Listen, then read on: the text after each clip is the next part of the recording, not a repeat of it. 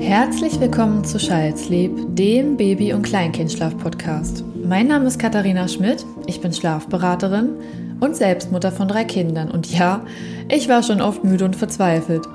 Deshalb ist es meine Mission, euch das Thema Schlaf näher zu bringen, damit ihr so viel Grundwissen wie möglich erhalten könnt. Denn Wissen ist Macht. Und je mehr ihr wisst, desto entspannter könnt ihr in eurer Elternschaft sein. Also macht es euch gemütlich. Ich freue mich so sehr, dass ihr dabei seid. Viel Spaß! Herzlich willkommen zu einer neuen Folge bei mir. Ich bin heute super mega stolz, dass ich äh, jemanden bei mir im Podcast zu Gast habe, auf den ich schon sehr lange gewartet habe und der meiner Meinung nach zu den allerbesten Stillberaterinnen auf Instagram gehört und sicherlich auch in Österreich. Wir haben Rüja bei uns zu Gast. Hallo Rüja. Hallo, jetzt muss ich weinen, weil du das so schön gesagt hast. Oh, das kam von Herzen. Ähm, danke, danke. Also die meisten wissen das ja nicht, aber wir beide sind schon lange daran, ähm, miteinander einen Termin zu finden. Entschuldigung. Und äh, du hast zwei kleine Kinder. Ich habe drei Kinder. Es ist einfach immer einer krank oder es ist was los. Und ja, es ist einfach für mich jetzt eine Ehre, dass das klappt mit uns. Ja, ich freue mich auch, dass es endlich klappt, weil äh, ebenso wie du sagst, wir, glaube ich, schon seit Monaten an dem arbeiten. Und endlich heute ist der große Tag, wo es klappt. Und äh, ich glaube auch, sowohl deine Community als auch meine, die wartet da auch drauf. Ähm, weil wir auch relativ oder weil wir ziemlich deckungsgleiche Meinungen haben und auch in die ähnliche Richtung gehen und ähm, da glaube ich passen auch unsere Communities sehr gut zusammen. Also ich glaube, da genau. sind jetzt viele ganz froh, wenn sie da mal uns beide quatschen hören. Ganz genau. Ja, ähm, ich habe, weil du bist ja mein Gast und ich glaube, das ist immer ganz gut, wenn dich jemand jetzt noch nicht kennt und bei mir einfach mithört, kannst du ja vielleicht mal so ein paar Eckdaten einfach über dich äh, preisgeben, wer du bist, wo du wohnst und was dich ausmacht und dann gehen wir zum nächsten Punkt über. Ja, ja. gerne.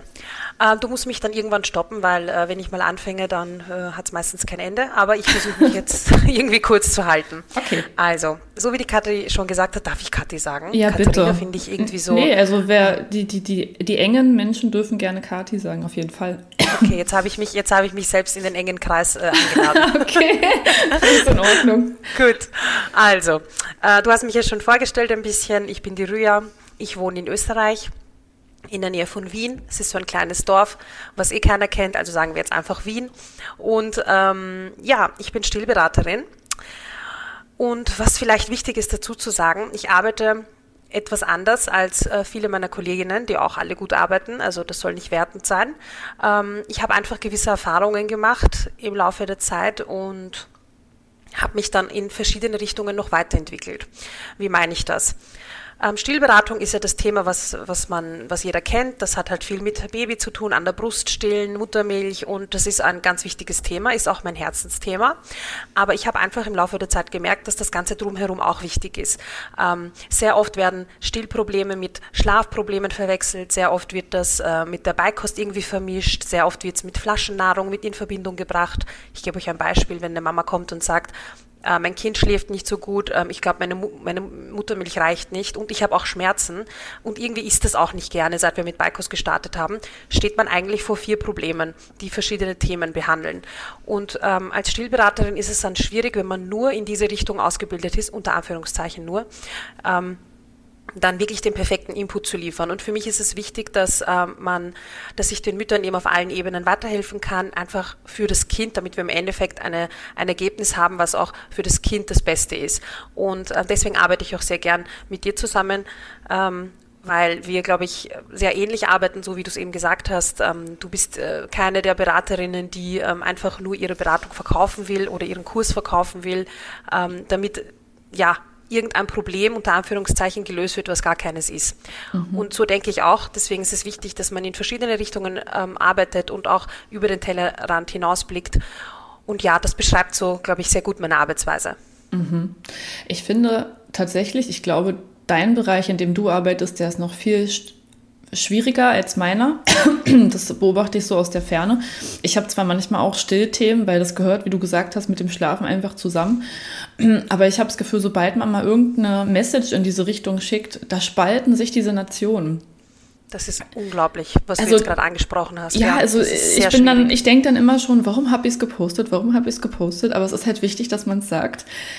Ich habe das Gefühl, diese, diese Ressentiments, dieser Hass, dieses ähm, Gegeneinander ankämpfen mit den Meinungen ist nicht so im Schlaf so, so krass wie in dem Stillthema. Deswegen habe ich bisher mich noch keine Ausbildung zur Stillberaterin gemacht ähm, weil es würde natürlich auch wunderbar zu meinem Profil passen, aber ich will das bewusst nicht, ehrlich gesagt. Ähm, deswegen Respekt, dass du das alles aushältst. Ähm, das ja, ist richtig hart. Das ist richtig hart. Ja, ja, es ist auch hart. Es ist halt mit sehr vielen Emotionen verbunden. Mhm. Man darf nicht vergessen, äh, die Mütter, die nicht stillen, und es sind wenige Prozentsätze der Mütter, die wirklich von sich aus sagen, ich will nicht stillen. Also die meisten wollen ja. Ja, also mhm. die Mütter, die nicht stillen, die wollten eigentlich fast alle. Und ähm, wenn es dann nicht geklappt hat, aus egal welchen Gründen, ist es verbinden das viele Mütter einfach mit ähm, positivem, also mit, mit persönlichem Versagen. Das heißt, sie haben irgendwie das Gefühl, der Körper hat das nicht geschafft, was ja gar nicht stimmt. Es sind wirklich immer, ähm, ist es sehr oft die Schuld vom Umfeld, von Ärzten, von der, einfach dem Stillstart im Krankenhaus. Es ist nie wirklich die Schuld der Mutter. Also so habe ich das sehr selten erlebt. Mhm. Und deswegen, oh, sorry. Alles gut. Ich bin auch ein bisschen krank. Ähm, deswegen ist es halt wirklich, wenn ich dann schreibe, Muttermilch ist das Beste und ich erkläre nur irgendwas, ja, total wertfrei, kann ich es nachvollziehen menschlich, dass man sich irgendwie angegriffen fühlt, weil da irgendwo noch der Trigger sitzt.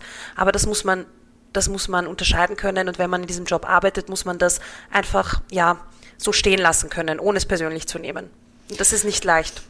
Was sagst du denn zu dieser äh, Aussage, dass, das hört man ja manchmal, wenn man dann äh, zum ersten Mal sein Kind bekommt und dann ist man mit anderen Frauen im Austausch und dann gibt es halt die Frauen, bei denen klappt das Stillen und dann habe ich auch schon so Aussagen gehört wie, jede Frau kann stillen. Äh, und da die, die Frauen, die nicht stillen, die haben es nicht hart genug versucht oder ähm, die erfinden Ausreden. Also es gibt ja auch diese krasse Community tatsächlich auch auf Instagram, das beobachte ich, in denen eingetrichtert wird, das ist quasi das einzig Wahre. Und wenn man diesen Weg nicht geht, hat man, also tatsächlich proklamieren die Versagen auch. Und ja, ja. Was sagst du dazu? Ähm, gesundheitlich, also aus der gesundheitlichen Sicht, ist es einfach das Beste, ja. Das brauchen wir nicht. Ähm, das weiß aber, glaube ich, auch jeder. Also ich sage immer, dieser Satz, der auf der Formulapackung steht, ähm, Muttermilch ist das Beste für ihr Kind, dieser Satz ist so unnötig, weil das wissen wir alle, ja. Ähm, und wenn das jetzt Stillberaterinnen auf Instagram, wenn das ihr Hauptthema ist, dass das das Beste ist und alles andere ist schlecht, ohne aufzuzeigen, wie man es besser machen kann. Und das fehlt dann meistens auf diesen Profilen. Ähm, dann wird es sehr schwierig, ja. Also jede Frau kann stillen, ist, ähm, ich sage es jetzt mal so, zwei Prozent der Welt können anatomisch gesehen stillen. Ja, äh, können anatomisch gesehen nicht stillen. Tut mir mhm. leid, ja. Also bei denen klappt es aus irgendwelchen Gründen nicht. Dass jetzt viel mehr Frauen nicht stillen, und aber sagen, dass sie nicht können, das ist halt, das ist nicht wahr, das stimmt, das muss man schon klarstellen, damit einfach als, damit die Aufklärungsarbeit auch irgendwo ähm, passt, ja, weil man will ja neuen angehenden Mamis, die schwanger sind, nicht das Gefühl geben, dass es jetzt einfach passieren kann, dass sie nicht stillt, ja. Das ist sehr unwahrscheinlich, dass es nicht klappt. Wichtig ist jetzt aber zu betonen, ähm, nicht nur die anatomische Sicht ist wichtig fürs Stillen. Man muss auch Unterstützung haben. Man muss auch einen guten Start haben. Man muss Leute um sich haben, die einem zeigen, wie es geht. Man muss einen Partner haben, der hinter einem steht. Man muss als Mutter, muss es einem gut gehen. Ähm, das sind alles wichtige Punkte, wenn man erfolgreich stillen möchte. Ich sehe immer sehr oft auf, auf Instagram, Profile, ähm, Stillberaterprofile, wo ich auch sehe, weil die auch sehr viel von ihrem Leben posten, die haben im Hintergrund einen Partner, der 100% unterstützt. Die haben ähm, viel Unterstützung. Ich sehe das, ja. Ich sehe das einfach, wenn ich mir die Stories ansehe. Ähm, wenn ich jetzt zum Beispiel sehe bei, ähm, bei, den, bei meinen Kundinnen, wenn mich eine Mutter anruft und sagt, ich habe alles versucht, und wir reden dann und im Laufe des Gesprächs kommt aber heraus, die Hebamme hat ihr Unsinn erzählt, der Kinderarzt hat sie verunsichert, der Ehemann nervt sie eigentlich nur, ähm, will nicht im gleichen Zimmer schlafen, weil das Kind so oft wach wird, ähm, die Schwiegermutter kommt und macht Stress das muss man sich ja mal, das muss man sich mal vorstellen. Nicht jede Frau hat die gleiche Belastbarkeitsgrenze wie eine andere. Und das darf man nicht vermischen miteinander.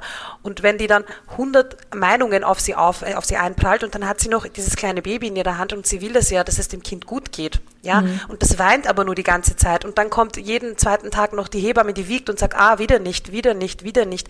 Ich kann es verstehen, dass es dann nicht klappt. Also das ist das Normalste auf der Welt, dass es dann nicht klappt.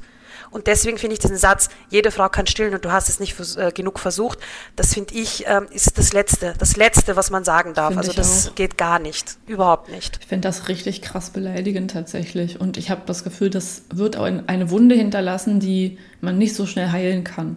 Also mir würde es im Traum nicht einfallen, das jemals zu jemandem zu sagen. Und ähm, ich habe das wirklich auch live gehört von meinem Umkreis. Und ich sehe es eben doch auf Instagram. Und ich habe auch schon böse Nachrichten gekriegt, weil ich eben gesagt habe, dass beides okay ist. Ob du jetzt Flasche gibst, wenn es gar nicht geklappt hat, ja, du musst ja dein Kind ernähren, dann ist das okay. Dann ist das auch einfach euer Weg und dann ist das so. Und dann kriegt man da irgendwie Nachrichten nach dem Motto, wie kannst du sowas sagen? Und du weißt doch, dass man stillen muss. Und ja, also ich kann es nur wiederholen. Ähm, ja, furchtbar. Ich kann es nur wiederholen, dieser, dieser Satz, der geht gar nicht. Ähm, mhm. Mir tut es persönlich auch weh, als Stillberaterin zu sehen, wie wenige Frauen eigentlich stillen, aber ich, ich mache dafür, ähm, also ich würde auch niemals zu irgendeiner Mama sagen, äh, okay, ähm, du musst aber stillen, gell? also das, was du machst, geht gar nicht. Oder du hast es halt einfach nicht genug versucht. Das stimmt einfach nicht. Ich habe so viel, ich kann das wirklich sagen, so viel Erfahrung mittlerweile gesammelt, so viel Beratungen und ähm, ich sehe, es ist jedes Mal dasselbe. Und wenn die Mutter nicht unterstützt wird, und viele glauben ja, Stillen ist selbstverständlich und das funktioniert einfach, Stillen ist ein Verhalten, das man über Generationen weitergegeben hat. Das ist etwas, was man anlernt, was sich Frauen immer wieder weitergegeben haben. Nur mhm. jetzt mittlerweile leben wir in einer Gesellschaft, wo jede Mama den ganzen Tag alleine zu Hause sitzt und sich um ihr Kind kümmert und sehr wenig Unterstützung hat. Also dieses Dorf, was früher alle hatten, wo wirklich, wo man als Mutter in nur einen Meter in eine Richtung sehen musste und da saß schon wer, der sich ausgekannt hat und der gezeigt hat, wie das geht und der dann auch noch gesagt hat und jetzt still mal das Kind, gib's mir und schlaf ein bisschen. Das gibt's ja jetzt nicht mehr. Nee. Und das sind halt alles so Aspekte, das spielt alles eine Rolle. Und natürlich gibt's Frauen, die unter Schmerzen durchziehen und ähm, die auf niemanden hören und trotzdem ihr Ding durchziehen. Und ich habe Respekt vor diesen Frauen. Aber nur weil das eine Mama kann, kann das nicht die andere auch. Ja, manche haben dann noch zwei Kinder, äh, sind den ganzen Tag alleine und diese anderen Kinder haben auch Bedürfnisse. Also ja. man muss das schon, ähm, man muss das schon differenziert betrachten und nicht ähm, einfach über den Kamm scheren. Und das, was du vorhin gesagt hast mit den Nachrichten, das habe ich leider auch sehr oft. Dann kommt dann, du hast ein Profil, du willst es halt jedem recht machen und deswegen schreibst du das. Und du willst halt einfach nur, dass die Leute dich mögen und dass du mehr Follower hast. Oh ich denke mir einfach nur, wie verloren kann man in seinem Leben sein, wenn man wirklich denkt, dass ich das aus diesem Grund mache, dass ich niemanden verurteile. Es könnte ja auch einfach nur Menschlichkeit sein. Aber Furchtbar. Ähm, aber das es ist, ist halt, schrecklich. Das ist Instagram, ne? Es ist schrecklich. Übrigens, ich höre dich mit Rauschen. So, wie ist es jetzt? Jetzt ist es gut. Okay, dann lassen wir es so. Jetzt ist es perfekt. Okay. Ich habe es jetzt ein bisschen anders eingestellt. Dann, haben wir die ersten elf Minuten etwas rauschig, aber scheiß drauf. Es waren gute ja, Sachen, die wir das ist eine Einschlafbegleitung fürs Kind, weißes Rauschen. genau. Gut, jetzt müssen wir kurz überlegen, wo wir waren. Wir waren bei Instagram. Wir reden jetzt einfach mal weiter. Wie schaffst du das selber für dich, wenn einen das manchmal so erdrückt mit den Nachrichten, das weiter zu betreiben, deine Aufklärungsarbeit, deine Arbeit? Wie, wie kommst du da durch? Ähm, also tatsächlich schaffe ich es nicht immer. Ich glaube, das ist wichtig zu betonen. Ähm, es sieht immer von äh, außen so aus, als ob man alles hinbekommt, aber so ist es nicht. Äh, auch wenn das jetzt keiner glauben will, ich sitze oft weinend am Handy, weil es mir zu viel wird. Ähm, das sind jetzt nicht nur diese Hate-Nachrichten, sondern auch generell die, die, die Geschichten der Mütter. Und wenn dann natürlich, wenn man sich dann bemüht und dann aufklären möchte und eine Story macht über irgendein Thema und dann kommen etliche andere Profile oder eben andere Mütter, die dann einem sowas schreiben, ähm, das, das sitzt schon, ja. Und vielleicht mhm. ist es auch, auch, uns hört jetzt nicht die ganze Welt zu, aber einige Mütter werden sich das heute anhören und vielleicht können die das auch weitergeben, dass ähm, die Menschen verstehen müssen, Instagram ist wie ein virtuelles Wohnzimmer. Und ich gehe auch zu niemandem nach Hause, und, und mache den einfach irgendwie an. Ja, ich behalte es für mich. Also wenn irgendwas nicht passt oder wenn etwas nicht mit meinen Vorstellungen irgendwie übereinstimmt, dann bin ich trotzdem respektvoll und entweder sage ich es freundlich oder ich lasse es. Ich würde nie auf die Idee kommen, zu irgendwem nach Hause zu gehen und zu sagen, äh, wie, wie, sieht das denn hier aus, wie machst du denn, ähm, wie gestaltest du denn deine Wohnung oder was auch immer, ja. Und mhm. mein Profil ist mein Wohnzimmer, mein virtuelles ähm, und da sollte man etwas respektvoller sein. Aber das ist das Problem auf Instagram. Die Leute lassen dort ihren Frust raus. Einfach hinter dieser Anonymität des Internets ähm, kann man natürlich alles sagen, was man will. Ähm, und das finde ich persönlich wirklich sehr, sehr schwach und schade. Und das geht an mir nicht spurlos vorbei. Hm. Kann ich sehr gut nachempfinden. Ich glaube, der einzige Weg ist, also für mich, den ich für mich gefunden habe, so wenig wie möglich Privatpreis geben und so viel Mauer aufbauen, wie geht. Also, ja. Dass man einfach auch lernt, sich selbst ein bisschen zu schützen. Wie viel lese ich noch am Tag? Hm, was lasse ich an Nachrichten noch durchgehen? Was nehme ich noch an? All das sind ja Möglichkeiten, die man in Erwägung ziehen kann, aber ist irgendwie nicht so komplett befriedigend, weil man möchte den Austausch eigentlich. Ja, ja, das ja, auf alle Fälle. Also ich habe das gern, wenn ich auch mal was Privates von mir erzähle. Mhm. Ähm, wenn ich mal sage, ich habe mich da so und so gefühlt oder das hat mich geärgert. Ich bin ja auch nur ein Mensch. Hinter diesen Profilen stecken ja auch Menschen mit Vorgeschichten und, und persönlichen Vorlieben. Und man will ja auch, die Leute erzählen einem ja jeden Tag so persönliche Stories, also wirklich bis ins Detail. Und man möchte auch irgendwie, ich fühle mich auch zu meiner Community sehr verbunden. Mhm. Das sage ich auch ganz offen. Hätte das, ich nie das gedacht. merkt man auch bei euch. Also man merkt das zwischen dir und deiner Community ist total. Also ich liebe die alle, wirklich. Also das ist für mich wie meine zweite Familie mittlerweile geworden, weil mhm. ähm, die ähm, so liebe Nachrichten schicken, wenn es mir nicht gut geht. Also da hat sich aus meiner Familie noch nie jemand gemeldet. Das sind alles meine Follower, die mir schreiben, die mir was senden. Und das ist einfach, ich weiß das so, so, so sehr zu schätzen. Deswegen will ich auch gar nicht dieses, diese Mauer aufbauen. Aber manchmal muss man das halt. Ja, ich, ich versuche gerade so zurückzudenken, seit wann ich dich kenne. Kannst du dich noch an unseren Erstkontakt mhm. erinnern? Ja. Ja. Als wäre es gestern gewesen. Ja, ähm, wollen wir die Leute mal mit reinnehmen? Also wollen wir mal erzählen, wie wir uns überhaupt gefunden haben? Weil du hättest ja auch bei jeder anderen Schlafberaterin landen können und ich bei jeder anderen Stillberaterin. Mhm. Ich bin ja leider davor bei wem anderen, anderem, also anderem gewesen, was ja ganz ähm, in die Hose ging. Ja. Äh, ich erzähle mal. Also mein, mein, mein erstes Kind, mein Sohn, war ein sogenanntes High-Need-Baby und ich glaube, der Begriff, äh, vor allem nach deinem Podcast, den Begriff kennt jetzt jeder, der hier zuhört. Ähm, ich war sehr, sehr überfordert, war auch mein erstes Kind und obwohl ich auch das ganze Wissen hatte, also nur so Fun Fact, nur weil wir jetzt irgendwie in eine Richtung beraten, heißt es das nicht, dass bei uns alles perfekt läuft. Ähm, und mein Sohn war eben sehr fordernd und mit sehr fordernd meine ich ablegen nicht möglich und in der Nacht jede 20, 30 Minuten wach. Das ging monatelang so. Und ich war natürlich dementsprechend sehr, sehr verzweifelt, habe mir versucht, Hilfe zu holen, bin dann auf einem Profil gelandet, ähm, das auch wirklich damit geworben hat, kein Schlaftraining. Der Begriff Schlaftraining war mir bekannt, aber verstecktes Schlaftraining war mir nicht bekannt. Ja? Hm. Das habe ich erst bei dir gelernt. Ähm, ich habe mir dann gedacht, gut, wenn das da steht, dann ähm, buche ich das jetzt einfach mal. Und die Dame hat mir dann ähm, einen Plan geschickt. Ich musste ihr vorher 350 Euro überweisen ähm, und äh, es gab auch keine Möglichkeit zu stornieren. Also das stand dort, wenn man den Plan bekommt, kann man nicht mehr stornieren, was ja natürlich eine Zwickmühle ist, weil ich weiß ja nicht, wie sie arbeitet, bevor ich den Plan sehe. Aber ja, habe den Plan bekommen, da stand dann, das war auch so ein 0815-Plan, wo dann drauf stand, da hat man wirklich nur den Namen vom Kind ähm, verändern müssen. Das heißt, das hat jedem geschickt und hat nur den Namen verändert. Mm. Und das hat man auch wirklich gesehen. Also es war nur so ein Feld, das freigelassen worden ist und da hat sie dann den Namen von meinem Sohn eingefügt, wo ich mir schon ein bisschen verarscht vorgekommen bin, aber ja, auch egal.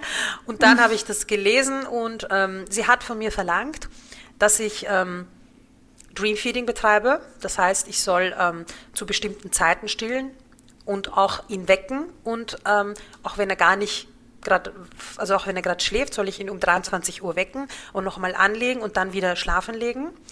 Ähm, das war das erste so Thema. Das zweite war, ich soll ähm, ihn, bevor ich ihn schlafen lege, sehr viel mit ihm kuscheln, was ich sehr gut fand, also so quasi den Liebestank füllen und dann ihn unbedingt im wachen Zustand ablegen und dann nicht mehr in den Arm nehmen, sondern nur daneben sitzen.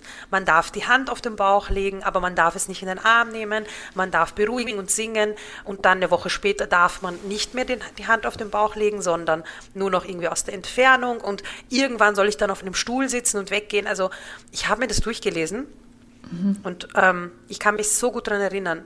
Mein Mann hat mich angesehen und gesagt, dafür ist jetzt Geld bezahlt. Mhm. Und ich habe dann zu ihm, und ich war natürlich, irgendwie war ich so, ich wusste, das ist falsch. Und auf der anderen Seite habe ich mir gedacht, ich versuche jetzt einfach mal. Nicht so, wie es da steht, aber ich versuche mal irgendeinen Ansatz. Es ist einfach die Verzweiflung, ja. Das ist die Erschöpfung. Mhm. Und dann, am nächsten Tag habe ich es probiert. Ich habe ihn gestillt, habe mit ihm gekuschelt, habe ihn ins Bett gelegt. Er hat natürlich geweint, weil er wollte, dass ich ihn stille, also mhm. in den Schlaf stille. Das hat ja problemlos funktioniert, ja. Das war also, eigentlich hatte ich gar kein Problem. Ähm, und dann ähm, habe ich das, glaube ich, eine Minute gemacht oder zwei, wenn es hochkommt. Also meine Hand war da und ich hab, bin neben ihm gesessen, ich habe ihn aber nicht hochgenommen.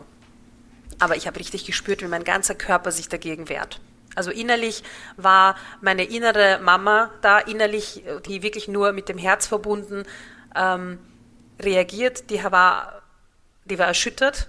Mhm. Ähm, und ich, mein Kopf war aber so, nein, du, du, du musst das so machen, weil anders schläft er nicht und wie willst du wieder, du musst auch mal zur Ruhe kommen. Und das sind so zwei, da war wirklich ein Krieg in mir in diesem Moment. Mhm. Und ähm, ich habe dann irgendwann natürlich nicht mehr weitergemacht. Also nach ein, zwei Minuten habe ich ihn dann hochgenommen. Ich habe mir die Seele aus dem Leib geweint, habe ihn angelegt. Er hat weinend gestillt, ich habe geweint und dann sind, ist er weinend eingeschlafen an meiner Brust. Das war äh, der Tiefpunkt für mich als Mutter, mhm. weil ich das erste Mal in meinem Leben bewusst die Bedürfnisse von meinem Kind ignoriert habe. Man kann nicht immer jedes Weinen befriedigen, das, ähm, das ist so, aber man kann auf jedes Weinen reagieren und ich habe es nicht gemacht. Und ähm, ja, ich habe dann viel geweint, bin zu meinem Mann gegangen und habe gesagt, ich mache das, mach das sicher nicht. Ähm, und habe dann auf Instagram einfach ähm, Zufall, ja, ist dein Profil aufgeploppt. Ich habe gar nicht danach gesucht. Echt? Ja. Und da stand dann, das war, der Beitrag war dann, ähm, das war die 2020-Regel, mhm. die ich gesehen habe. Ich, ich fand das interessant, habe dann weitergeschaut und dann war irgendwo auch, wie man Schlafzyklen ähm, verbinden kann, Sicherheitscheck. Und dann habe ich mir gedacht, aha, okay, ähm, was ist denn das? Und dann stand dort, ja, mit dem Kind üben, indem man Liebe gibt. Und das war, es hat sich einfach richtig angefühlt. Also alles, mhm. was ich da gelesen habe, es war so wie, ähm, ich habe jemanden gebraucht, der mir sagt, das, was du machst, ist gar nicht falsch. Ja, es ist, dein Kind macht auch nichts falsch. Das mhm. soll so sein. Und das hat mir einfach niemand gesagt. Und deswegen passt jetzt vielleicht nicht zu dem Thema, und deswegen verstehe ich es auch, wenn Mütter nicht stillen können, weil ihnen keiner sagt, wie es geht. Und weil sie einfach nur falschen Input bekommen haben. Deswegen darf man niemals jemanden verurteilen, weil man ist einfach so verzweifelt und man kann auch nur sich verbessern, wenn jemanden, jemand kommt und dich an der Hand nimmt und dir zeigt, wie es geht. Wenn man einfach nur äh, beschossen wird mit schlechter Mutter, oh mein Gott, und Schlaftraining und was hast du gemacht, das hilft keinem und dem mhm. Kind am wenigsten. Ja, so ist es. Ja, und so bin ich auf dich gestoßen. Dann ähm, bin ich dir gefolgt, habe dann natürlich alles inhaliert. Und seit diesem Tag hatte ich kein, also habe ich nicht mehr gesagt, dass mein Kind ein schlechter Schläfer ist. Für mich war es einfach so, wie es ist. Ja. Und es hat sich dann alles, es hat lange gedauert, es hat erst, es hat noch ein Jahr gedauert, bis es besser geworden ist, aber es war für mich in Ordnung. Du hattest mir auch irgendwann mal geschrieben, ne? Genau, ich habe dir genau, ich habe dir an dem Tag geschrieben. Also ja, das habe ich jetzt ganz vergessen. Macht ja nichts, alles gut. Also ich habe dir ich an hab, dem Tag hm. geschrieben äh, habe dich gefragt und habe dir das auch geschickt, was mir diese Dame empfohlen hat. Mhm. Also wirklich in, diesem, in dieser Weinerei an dem Tag. Und ähm, du hast dann zu mir gesagt, stopp. Ich kann mich so gut daran erinnern, du hast einfach geschrieben, stopp, mach das nicht mehr. Bitte nicht. Und ähm, ich, wir haben uns dann auch ausgetauscht, das Profil hast du schon gekannt es hatten sich schon mehrere mit über dieses Profil ähm, beschwert, unter Anführungszeichen, also sind zu dir gekommen. Äh, du hast zu mir gesagt, dass das, ähm, dass das normal ist, dass, dass mein Kind auch generell noch viel zu jung ist für eine Beratung. Ich wollte dann auch bei dir beraten werden. Und äh, sogar das, dass du mir gesagt hast, es ist noch zu klein, ich kann dir gar nicht helfen, ja, weil dein Kind ist einfach noch nicht so weit, überhaupt irgendwas anzunehmen. Sogar das war für mich eine, eine Erleichterung. Ja. Das war nämlich so, es ist nicht deine Schuld. Du machst nichts falsch. Also ich erinnere mich an, auch noch daran, also ich habe mich noch besser daran erinnert, als du es nochmal thematisiert hattest, aber ich erinnere mich auch an deine Kontaktaufnahme mit mir und ich glaube, es war auch abends und irgendwie, hm, ja, ähm, ja, ich war ja, gerade am, äh, ich bin ja auch immer dann fleißig, beantworte Nachrichten und so weiter. Mein Mann meinte auch, jetzt leg doch mal das Handy weg, sagt er oft. Ich habe gesagt, nee, es geht gerade nicht, es ist gerade wichtig, lass mich. Und irgendwie hast, hattest du mich ziemlich gefangen mit deiner Situation. Also ich äh, sage das jetzt hier so offen, ich habe auch geweint, weil du hattest damals, ähm, ja, das war einfach so wie Live-Schlaftraining miterleben. Und ja. ich habe dann einfach nur geschrieben, stopp, stopp, geht gar nicht, mach das nicht. Und ich mache, ich habe das öfter, diese Situation. Das ist nicht so, dass es ähm, das erste Mal war. Und ich höre dann oft gar nichts mehr von den Eltern. Also ich weiß dann nicht, haben die das jetzt gelassen? Kam das jetzt an? War ich zu grob? War ich zu, habe ich das nicht nett genug formuliert oder so? Ich weiß gar nicht mehr, ob du mir noch mal eine Rückmeldung gegeben hattest, aber in dem Moment war ich so wie in einem anderen Film. Also ich habe wirklich meinen Mann komplett ausgeblendet und wirklich, ich hatte das Gefühl, ich muss das jetzt kurz ähm, lösen. Und es hatte mich echt auch bewegt und mitgenommen. Also ich habe da echt danach noch eine Weile drüber nachgedacht, habe es dann natürlich auch wieder ad acta gelegt, weil ich das dauernd erlebe. Ja, aber als du das nochmal erzählt hattest, äh, hat es mich auch wieder genau abgeholt. Also da wusste ich sofort wieder, krass, du warst das. Ja, Schicksal, oder? ja. ja, auf jeden Fall. Also ähm, ich sage das jetzt auch hier so ganz öffentlich. Schande auf jeden da draußen, der den Eltern Schlaftraining rät. Damit dein Kind das alleine verbinden lernt. Du unterstützt dein Kind. Schande auf ja. jeden, der, also wenn ihr das irgendwo gelernt habt und ihr habt, ihr habt selbst Geld für die Ausbildung bezahlt und ihr denkt, das ist der richtige Weg und ihr wisst es nicht besser, dann seid ihr ja irgendwo mit auch nur gefangen worden. Aber wenn ihr das wirklich aus tiefster Überzeugung weiterlehrt, dann echt Schande. Einfach nur. Ja. Ist nicht okay. Man hier wirklich mit Kinderseelen. Ja, auf jeden ja, Fall. Es ist so. Ich habe ich hab, ähm, der Dame das auch dann geschrieben. Ich war so wütend. Oh. Ich habe ihr dann geschrieben, ähm, ich breche das jetzt ab, das fühlt sich für mich nicht richtig an. Ähm, und sie hat dann ernsthaft zurückgeschrieben, aber ich finde, ihr habt einen guten, ihr habt das eh gut gemacht. Er ist ja eh dann eingeschlafen. Also die war nur, die war nur darauf fokussiert, dass das Kind einschläft. Und ähm, ich habe ihr dann geschrieben, ich, ich weiß nicht, ähm, ich war aber freundlich, also ich bin generell niemand, der einfach jetzt ähm, losschießt. Ich war wirklich immer noch freundlich und habe ihr geschrieben, ähm, ich würde mich freuen, wenn du mir mein Geld zurückgibst. Es war eine Menge Geld, ähm, aber es ist auch in Ordnung, wenn nicht. Ähm, ich werde dich jetzt deswegen auch nicht irgendwie, ja, deswegen Terror machen. Aber, und das war ganz wichtig, ihr das zu sagen, du, ich habe ihr geschrieben, dass sie mit äh, diesem Slogan wirbt, dass sie kein Schlaftraining macht. Und ich habe dann eben genauso, wie ich es auf deinem Profil dann gelernt habe, gesagt, du machst verstecktes Schlaftraining, es ist kein Unterschied. Du verkaufst es halt nur besser. Und ähm, das, da, darauf habe ich dann keine Antwort mehr bekommen, aber es war mir wichtig, es zu sagen. Weil vielleicht, wenn es mal fünf, sechs, sieben, acht Leute sagen, ähm, wird sie es vielleicht irgendwann verstehen. Und ich verfolge ihr Profil immer noch. Ja? Sie hatte 3700 Follower, als ich sie ähm, damals kontaktiert hatte. Und sie hatte, und ich stand jetzt 4200 Follower. Das war vor zwei Jahren. Und ich bin eigentlich froh, dass es nicht, zu, dass nicht noch mehr dazu gekommen sind. Also ich mhm. habe immer Angst, dass das noch mehr werden. Ich verfolge dieses Profil. Es ist irgendwie mir innerlich so ein. Es verfolgt so, dich, ne? Ja, es verfolgt mich. Es verfolgt dich so sehr, dass du es verfolgst, quasi. Genau. Ich, ich will einfach nicht, dass, dass ihre Community wächst. Und ich habe das irgendwie so ein bisschen im Auge. Ich weiß, es klingt schrecklich. Ich meine es gar nicht böse, aber ich will einfach Babys und, und andere Eltern davor bewahren, auch dass das irgendwie geschieht. Und mir haben auch sehr viele danach geschrieben, dass sie bei ihr waren, weil sie, ich habe den Plan mal so gepostet, anonymisiert und das haben viele wiedererkannt. Ja. Ich glaube, wir beide haben in unserem Job die Leute im Auge, die vielleicht Sachen teilen und verbreiten, hinter denen wir nicht stehen. Also ich habe genauso mal eine Weile Profile beobachtet, von denen ich dachte, das ist ja gemeingefährlich. Wie kann man sowas zulassen? Mhm. Und du denkst das vielleicht ja auch bei dir. Ähm, ja. Ne, da, du bist da tiefer in der Materie drin, dass du denkst, krass, was manche Leute bereit sind für Klicks und Followerwachstum zu verbreiten. Ähm, darum geht es nämlich auch ganz oft bei Instagram. Und viele sehen das auch nicht, weil wenn man ja. nur Konsument ist, dann versteht man quasi nicht das Business dahinter. Ja. Man muss schon ehrlich sagen, natürlich arbeite ich auch, dass ich Follower bekomme. Natürlich ist auch mein Ziel, dass mein Profil wächst. Natürlich will ich auch Reichweite generieren. Das wäre ja dumm, wenn, ich, wenn mir das jetzt egal wäre. Aber der entscheidende Unterschied ist, um welchen Preis. Ja. Das verstehen die Leute nicht. Ich könnte sehr viel posten und sehr viel machen. Ähm, um auch meine eigenen Kurse und eigenen Vorträge zu verkaufen. Ich könnte Fälle posten, ja, die sind so extrem. Ich wüsste, dass am nächsten Tag 200 Leute meinen Vorbereitungskurs buchen, aber ich will ja keine Angst schüren. Ich will ja nur aufklären. Also mhm. ich will, dass die Mütter einfach durch meine Worte sehen, okay, ich habe Bedarf, es würde, es, wäre, es würde Sinn machen, wenn ich mich diesbezüglich vorbereite. Ich will aber nicht um jeden Preis Beratungen verkaufen, weil man kann sehr viel schon selber lösen. Einfach indem man mal im Feed ein bisschen rumscrollt und sich die Highlights ansieht, da steht ja schon sehr viel. Und ich will nur das beraten, was wirklich nicht mehr anders geht und nicht um jeden Preis Geld verdienen. Das ist total schön. Du machst fast genau die gleiche äh, Herangehensweise wie ich. Und ich glaube, wir können es uns tatsächlich auch leisten, diese Einstellung zu haben, weil das Privileg dahinter ist ja auch, dass wir die Anf wir, wir haben auch die Nachfrage. Also natürlich muss man da erstmal reinspringen, dass man sagt, dass ja. man auch den Leuten ganz, ganz viel schenkt, damit sie es besser haben, damit sie dann erkennen, im Notfall wende ich mich an dich. Mm, und dann kommt der Rest automatisch. Also ich finde, wenn man mit einer guten Message rausgeht, mit einer ehrlichen Message, dann ist das auch ein toller Weg, den man gehen kann. Der ist vielleicht ein bisschen schwieriger und das dauert länger. Und man wird wahrscheinlich nicht steinreich, aber irgendwie kann man sich im Spiegel angucken.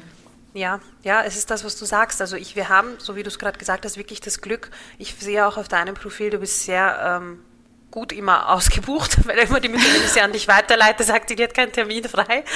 Ähm, ja. Und es ist bei mir sehr ähnlich. Ähm, und deswegen kann ich wirklich auch einfach auf die Fragen antworten und sagen, du, ist keine Beratung nötig, lieber nicht. Nein, guck dir das Highlight an. Ähm, und natürlich ähm, ist das ein Luxus und ich verstehe es auch, wenn man am Anfang ist, dass man ähm, Geld verdienen muss und will, ja. Es steckt ja auch irgendwo ein, ein Druck dahinter. Man, jede Mama muss Rechnungen zahlen, ihren Kindern was zum Essen kaufen. Also ich verstehe das, ich bin die Letzte, die das verurteilt. Aber ähm, auch ich habe irgendwo klein angefangen und auch ich habe ähm, Jahre, also in meiner ganzen Schwangerschaft bei meiner zweiten Tochter ähm, mit Baby zu Hause, ich habe nicht, ähm, ich habe vielleicht in der Nacht zwei Stunden geschlafen, ich habe nur gearbeitet, Content gemacht, versucht ähm, Briefe zu schreiben, die die Menschen berühren, versucht auf meinen Kanal aufmerksam zu machen. Ähm, es gibt andere Wege, um mhm. viele Follower zu bekommen. Man muss halt einfach nur ähm, ja, dahinter sein. Mhm. Und dann kommt man auch an den Punkt, dass man wirklich loyale Follower hat, die wissen, wie man arbeitet und dann wird es einfacher. Aber dieser Weg ist schon steinig. Also das muss man schon sagen. Das erfordert sehr viel Kraft und sehr viel ähm, Zeit. Vielleicht können wir das an der Stelle auch mal raushauen, weil es gibt ja ganz viele, die wollen auch äh, Schlafcoach, Beraterinnen und Stillberaterin werden. Ähm, meine persönliche Erfahrung ist, plant drei Jahre ein. Ja. Plant drei Jahre ein. Das ist eine Selbstständigkeit. Ihr müsst erstmal an, also es ist, ja gut, man kann natürlich auch, ähm, ich werde jetzt diesen Account nicht nennen, das weißt du, Rüja. Es gibt, es gibt ja. auch Möglichkeiten zu wachsen, indem man einfach nur Content kopiert und die Quellen nicht angibt und äh, damit mhm. mega Reichweite generiert und das machen halt einige tatsächlich. Und ja, die haben dann auf einmal eben mal so 100.000 Follower und dann wahrscheinlich auch ähm, ein Publikum, bei dem sie abkassieren können.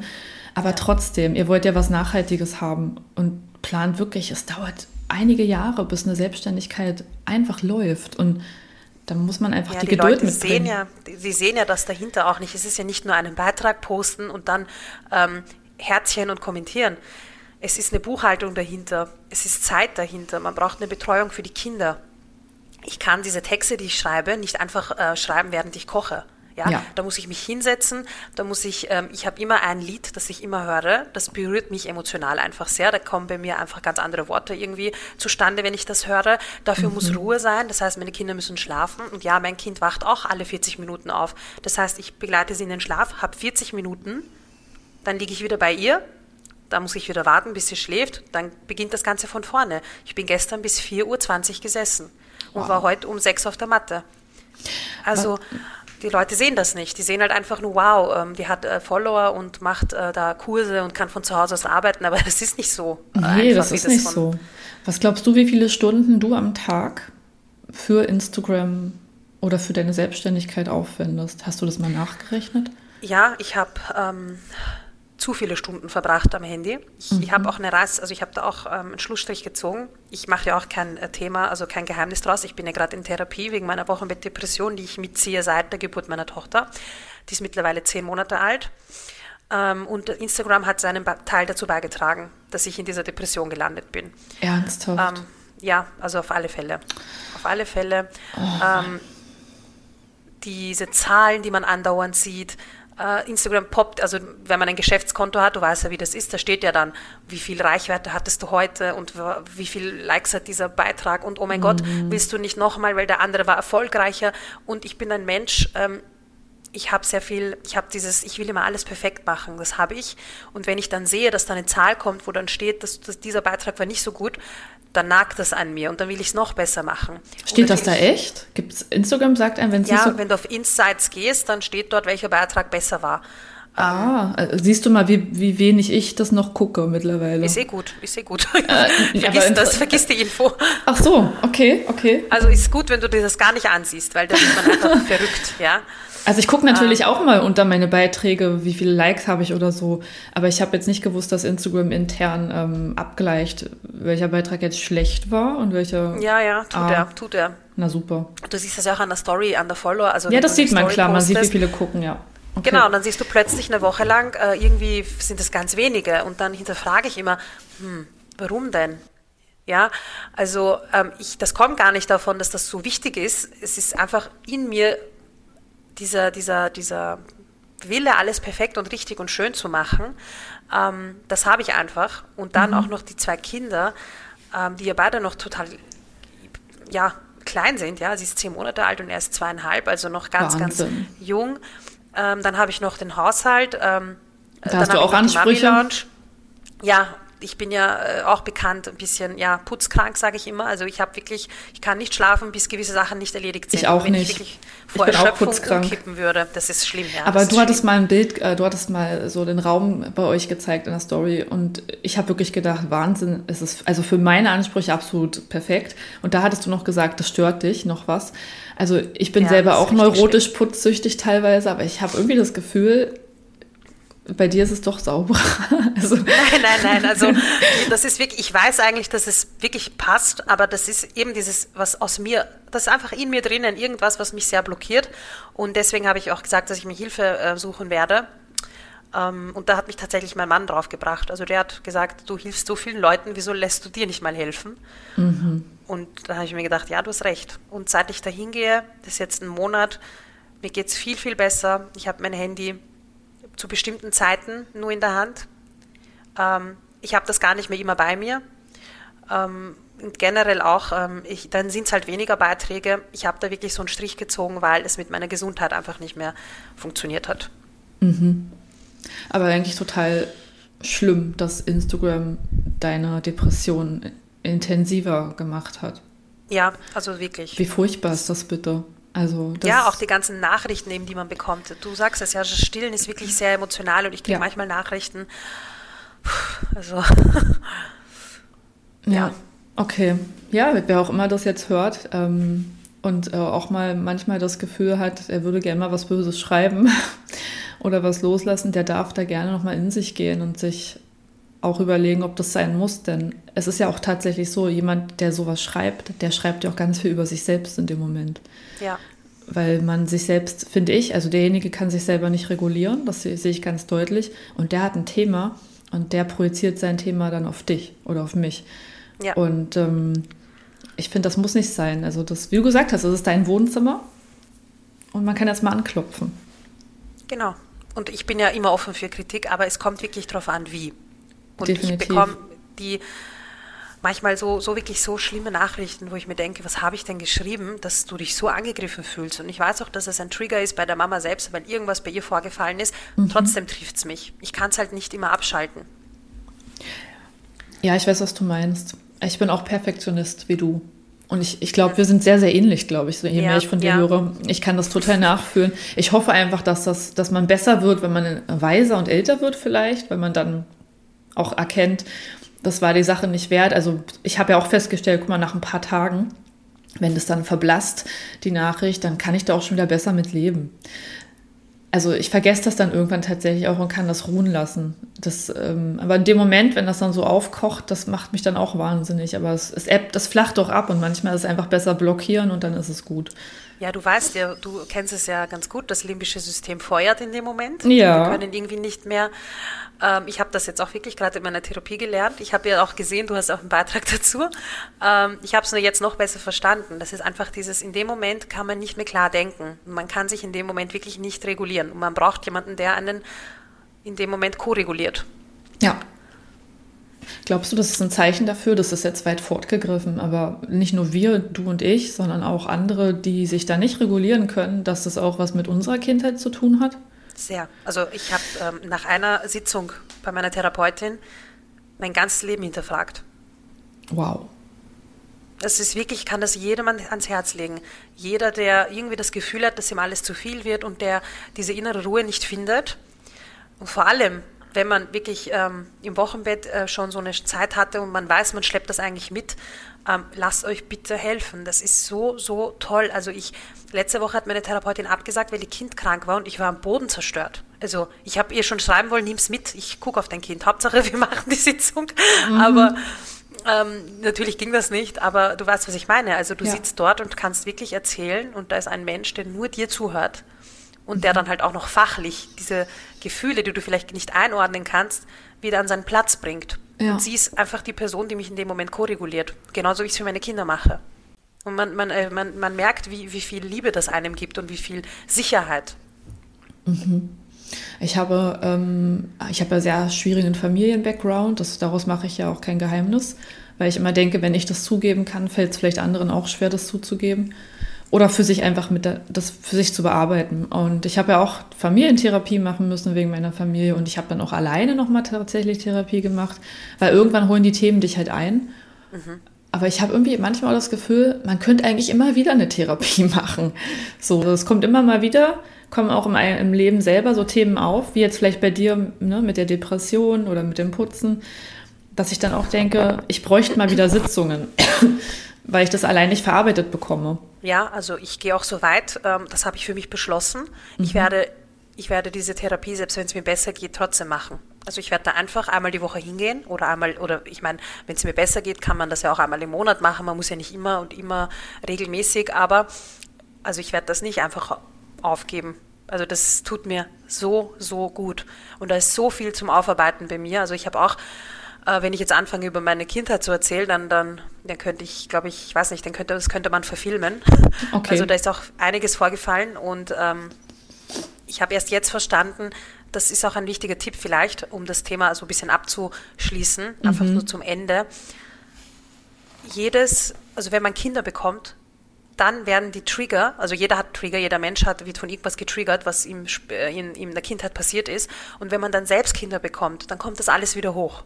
Oh ja. Und Kinder sind nämlich der größte Trigger, den es gibt.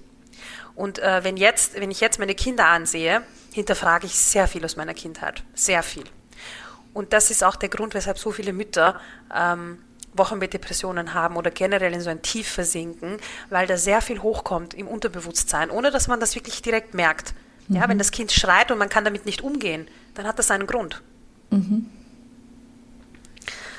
Ja, ich kann es nur jedem ans Herz legen. Ist mir auch passiert. Kann ich alles total unterschreiben. Erzähle ich dir ja. nachher auch mal mit einer Anekdote dazu. Das ist zu privat. Ja, gerne. Ja. gerne. Gut. Was ja eines der häufig, also ich leite jetzt mal zum nächsten Thema über, ähm, weil du hast ja auch gesagt, du schließt es damit auch ab, ist auch okay. Ähm, eins der Themen auf Instagram, die dich und mich ja sehr eint, ist ja das räumliche Abstillen. Genau. Und das ist ja so ein Herzensthema, was wir beide damals zusammen entwickelt haben weil wir gesagt haben, da passen Stillen und Schlafen, da, die greifen ineinander. Und das könnte ein Lösungsweg sein, wie man einfach vielleicht das Dauernuckeln in der Nacht ein bisschen runter reguliert bekommt oder die, die Stillbeziehung abwandelt, ohne abstillen zu müssen. Manchmal frage ich mich, ob wir einen anderen Begriff hätten wählen müssen, weil es ja. ist im Sinne, ja, es ist ja gar kein Abstillen. Gleichzeitig ist es natürlich auch eine Headline, also so eine, ne, so ein Eyecatcher, manchmal muss man auch mit Worten spielen, damit man, damit es einfach Aufsehen erregt. Ich auf alle Fälle. Ja. Auf alle Fälle. Und dann haben wir halt einfach überlegt, das ist jetzt so der Begriff, den wollen wir nehmen. Und ich sage das jetzt einfach auch nochmal an der Stelle. Selbst wenn es diesen Begriff auch schon vorher woanders gab, dann gab es ihn hundertprozentig nicht so in der Umsetzung, wie wir uns das erdacht hatten. Genau, das wollte ich gerade unterstreichen. Ja. Ich habe nämlich mich mit einigen ausgetauscht. Tatsächlich ähm, habe ich diesen Begriff in einigen Büchern gefunden. Mhm. Ähm, aber nicht in der Umsetzung, so wie wir es umsetzen. Und da, da sieht man allein schon, dass wir das gar nicht von dort haben, sondern ähm, bei uns geht es ja um was ganz anderes. Es geht ja gar nicht ums Abstillen. Es geht eben nur darum, so wie du es gesagt hast, ähm, man möchte mit diesem Wort und wir haben auf, der, auf dieser Plattform müssen wir die Menschen irgendwie erreichen. Und wenn eine Mama ans Abstillen denkt, ja, weil sie die sich erhofft, die Nächte werden besser, ähm, dann können wir diese Mama mit diesem Begriff einfach besser, besser auffangen. Mhm. Und darum geht's. Äh, deswegen würde ich den Begriff auch gar nicht verändern. Ah ja, ja jetzt ist es auch schon so eingebrannt, oder? Also jetzt, jetzt lassen ja, wir es auch so. Ähm, ich würde es so lassen. Ja, aber es ist, genau, also warum ich das nochmal betont habe, ist, weil das ist einfach mal unsers. Und man wird ja auch sehr, sehr oft kopiert und das werden Ideen geklaut. Und man darf unsere Idee gerne posten, aber mit Verlinkung auf uns beide. Alles andere finde ich echt fies. Also mir ist klar, dass manches ins Allgemeinwissen übergeht. Ich meine, irgendwann ist vielleicht der Sicherheitscheck Allgemeinwissen. 2020-Regel ähm, wird ja auch schon in vielen Ausbildungen gelehrt einfach. Aber ähm, ja. gerade jetzt so, jetzt betrifft es ja nicht nur mich, sondern auch dich, weil es ist auch deine Schöpfung. Und ähm, da finde ich einfach, sollte man das auch entsprechend würdigen und nicht einfach kopieren ohne Verlinkung. Ja, vor allem, äh, es geht ja auch darum, natürlich kann mal etwas ähm, ein Zufall sein, aber es sind ja wirklich die Fälle, von denen wir sprechen, das ist so offensichtlich. Das ist ja auch nicht das erste Mal, dass irgendwas kopiert wird.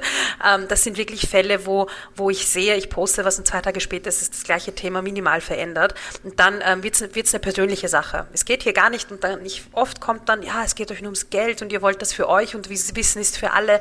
Darum geht es nicht. Es geht ums Prinzip. Es geht darum, dass man das nicht macht. Und das verstehen die Leute halt nicht. Aber ähm, wir werden nicht alles ähm, ja, verhindern können. Nee. Aber es ist auch wichtig, das an der Stelle zu betonen.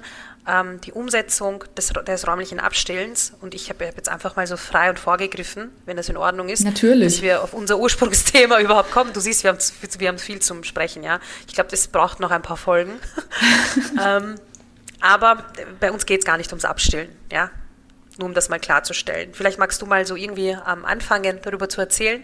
Ja, also wir haben uns ja gedacht, dass wir das total nachvollziehen können, wenn ein Kind die ganze Nacht an die Brust will. Und ja, es ist manchmal auch so, dass es einfach wirklich eine Gewohnheit sein kann. Und bei Gewohnheit meine ich, dein Kind sucht einen Weg, um in den nächsten Zyklus zu kommen. Es wird zur Schlafhilfe, zur Weiterschlafhilfe. Das merkst du dann insbesondere dann, wenn dein Kind gar nicht mehr ausgiebig trinkt, sondern vielleicht einfach nuckelt und dann loslässt oder nuckelt und weiter nuckelt. Und ja, das kann eine Stillbeziehung belasten, das verstehe ich total. Ich bin immer dafür, dass man so lange durchhält, wie es geht, aber eben in Abwägung der physischen Möglichkeiten, also nicht bis man umfällt. Und wenn man jetzt diesen Punkt erreicht hat, an dem man sagt, ich will nicht mehr, ich kann nicht mehr, ich fange vielleicht auch langsam an, das Stillen zu hassen, oder ich habe so innere Aggression gegen mein Kind, das ist ein Warn Warnanzeiger, ja, mhm. dann komm bitte in die Umsetzung. Und dann war eben die Lösung für Rühe und mich, dass ihr das Einschlafen und das, das, das Stillen voneinander entzerrt und trennt. Und ihr habt ja ein Setting, also eure, ihr, ihr stillt ja in einer bestimmten Umgebung immer. Das ist ja auch alles eine Gewohnheit. Und dass ihr das einfach auflöst und dann zum Beispiel euer Kind zwar stillt, denn es soll satt und zufrieden und gebunden und geborgen sein, aber ihr beendet dann das Stillen kurz vor dem Einschlafen und wechselt dann den Raum und macht den sonstigen Stillschlafraum nur noch zu einem Schlafraum.